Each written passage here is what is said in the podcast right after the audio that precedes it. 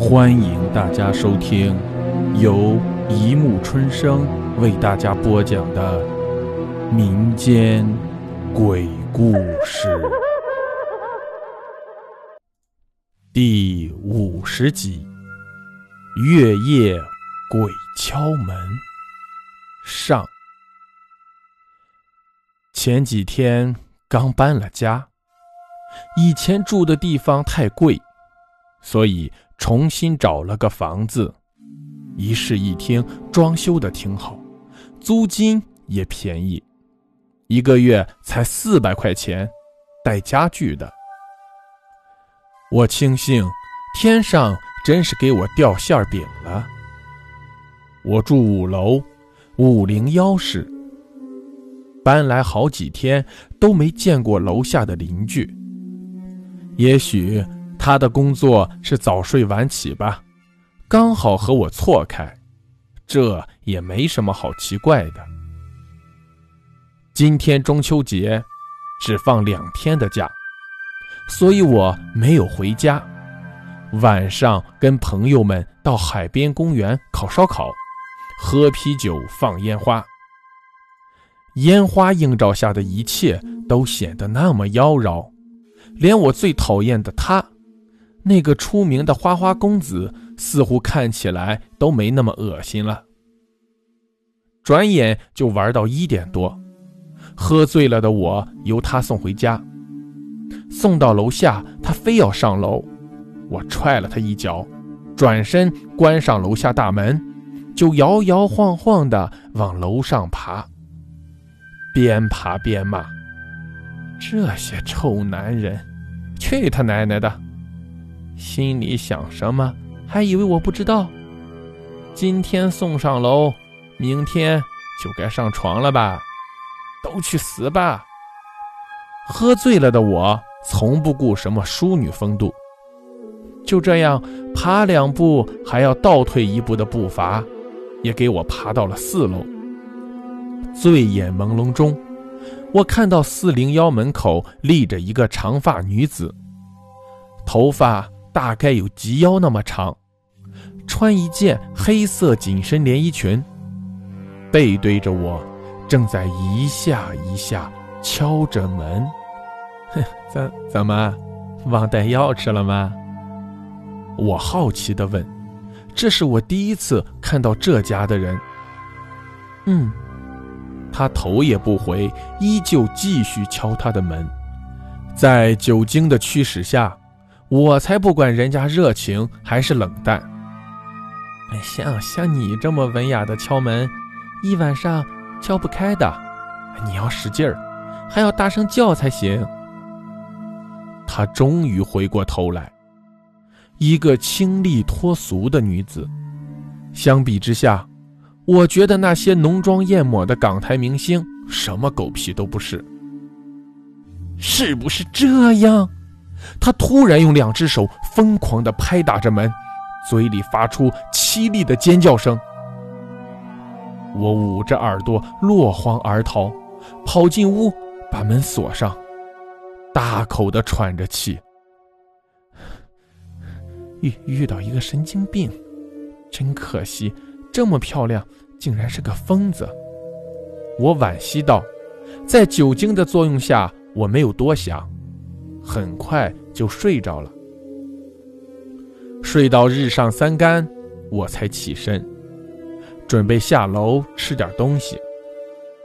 大门口坐着一位五十多岁的大妈，我认得，是张大妈，这栋楼的管理员。我过去和她打了招呼，忽然想起昨天的事，就问她：“大妈。”您知道四零幺住的什么人吗？我昨天看见一个好漂亮的女人在敲门，哎，不过可惜，好像是个疯子。大妈问：“是穿黑裙的长发女子吗？”“是啊。”大妈的脸沉了下来。他又来了，怎么回事？能告诉我吗？我疑惑地问。这件事已经过去好多年了，想不到她还在。她叫燕飞，别人都叫她小飞。挺好的一个女孩子，刚大学毕业就给一个台湾富商骗到了手。那富商给她在这买了房，就是四零一，并承诺跟她结婚。后来小飞怀孕生下了个男孩，要求那男人和她结婚。哪知道那人在家早已结婚了的，还有小孩。小飞知道实情后，想离开他，并准备告他。可因为有个孩子，并且真的很爱他，所以就一直等他实现他说过的诺言，和老婆离婚后马上和他结婚。哎，可这种男人说的话哪会当真？小飞苦苦等了好几年后，在一个中秋节的前一天，却等来了富商。说要分手的消息，小飞彻底崩溃了，便在第二天，也就是中秋节，邀富商回家，说是吃最后一次团圆饭就分手。富商来了，小飞在酒里下了安眠药，之后，小飞把富商和他儿子背到卧室的床上，紧闭窗户后，打开了煤气，锁上门。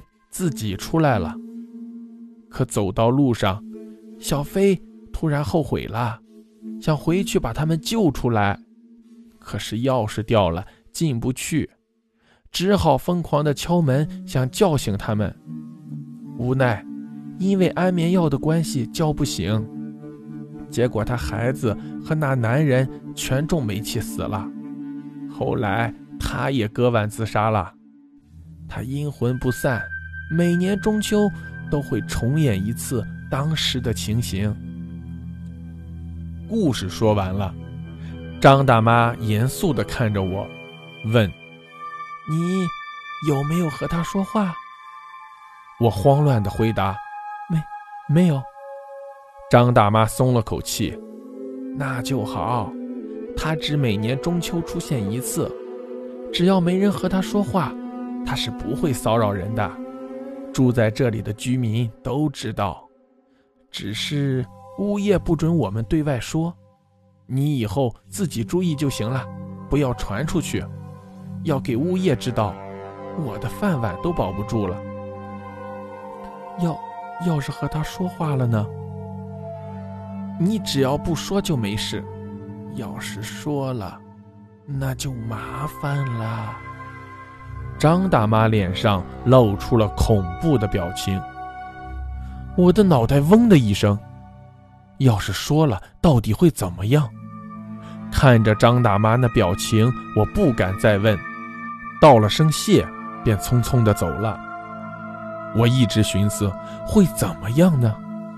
今晚我还能回去睡吗？真的有噩梦等着我吗？晚上。我还是回来了，不是我胆大，我抱着侥幸心理，也许今天他已经走了，不会再回来的。再说，要逃也逃不掉的，他是鬼呀，总会找到我的。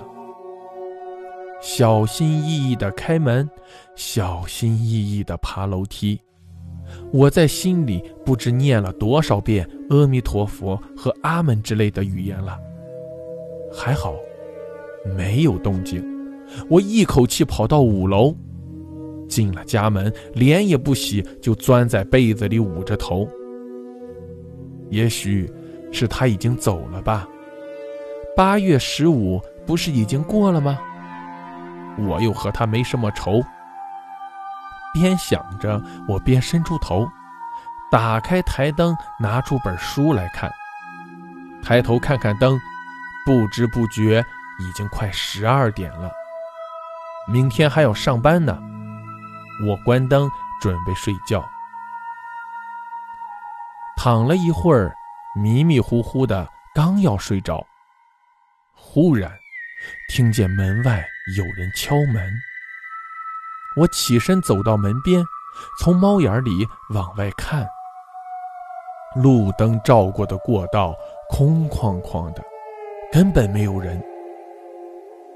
我摇摇头，对自己说可能是听错了，正准备回身往卧室里走，咚，咚，咚，真有人在敲门，就在门外，四周静静的，显得这声音格外清楚。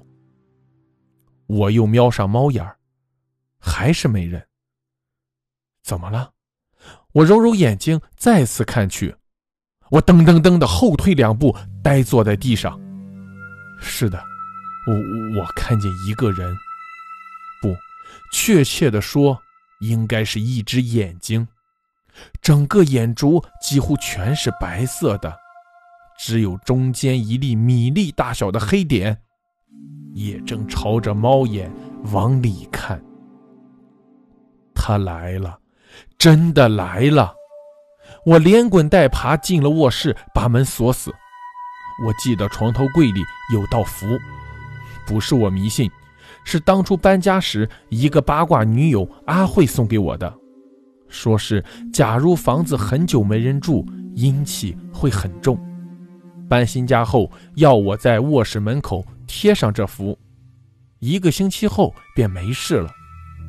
我当时没有相信，可不好拒绝他的好意，就随手放在了床头柜里。外面的敲门声越来越大，似乎要把门震开。我找到符后，贴在了卧室门里面。别看我平时胆子大，可真遇到这个东西！我魂儿都要吓出来了，现在要我打开卧室门去贴，打死我也不敢。敲门声变成了拍门声，震耳欲聋。隔壁的人怎么睡得那么沉？这么大的声音都没听见吗？我心里想着。不知拍了多久，声音停了下来。我长长出了一口气。暗想事情应该过去了，他该走了吧。我正庆幸着，突然拍门声又响起，而且就在我的卧室外边，隔着薄薄的一层门，我似乎都能听到他的喘息声了。门在震动，上面贴的符摇摇晃晃。看样子，他应该很快就会进来了。这些臭道士专门骗人，这符根本就没有用。我想着往墙上的钟瞄去，三点钟不到，可我好像像过了一个世纪。怎么办？听听说鬼一般鸡鸣后才会走的，可这时候哪里有鸡鸣啊？那我能不能找样声音像鸡的东西，把它骗走？我灵机一动，想起平时看的鬼碟，上面好是这么说的。我使劲在想，终于记起我曾用手机在网上下过动物叫的铃声。我像抓住了一根救命稻草，眼看薄薄的门就要支撑不住了。不管了，试试吧。我拿出手机，调到下载的铃声里，一声不大但很清脆的鸡鸣声。响了起来，拍门声戛然而止，似乎有效。我继续播放铃声，屋里除了我的手机铃声，没有其他声音。我不敢合眼，就这样坐在床上，让手机一直响着，直到真正的鸡鸣响起。天终于亮了，我还活着。呼吸着早晨的新鲜空气，我才发现活着真好。我知道，事情不会这么容易了结的，新的恐怖又在我心里萌生。好了，故事播讲完了，欢迎大家评论、转发、关注，谢谢收听。